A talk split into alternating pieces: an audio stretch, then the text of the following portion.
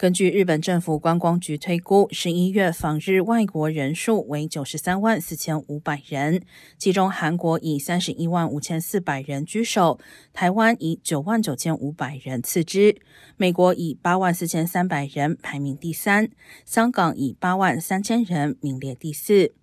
十一月访日外国人数是二零二一年同期约四十五倍，也较今年十月约四十九万人倍增，已恢复到疫情前二零一九年十一月约两百四十四万人的近四成水准。虽然中国十一月也有约两万一千人访日，但仍较二零一九年十一月锐减百分之九十七点二。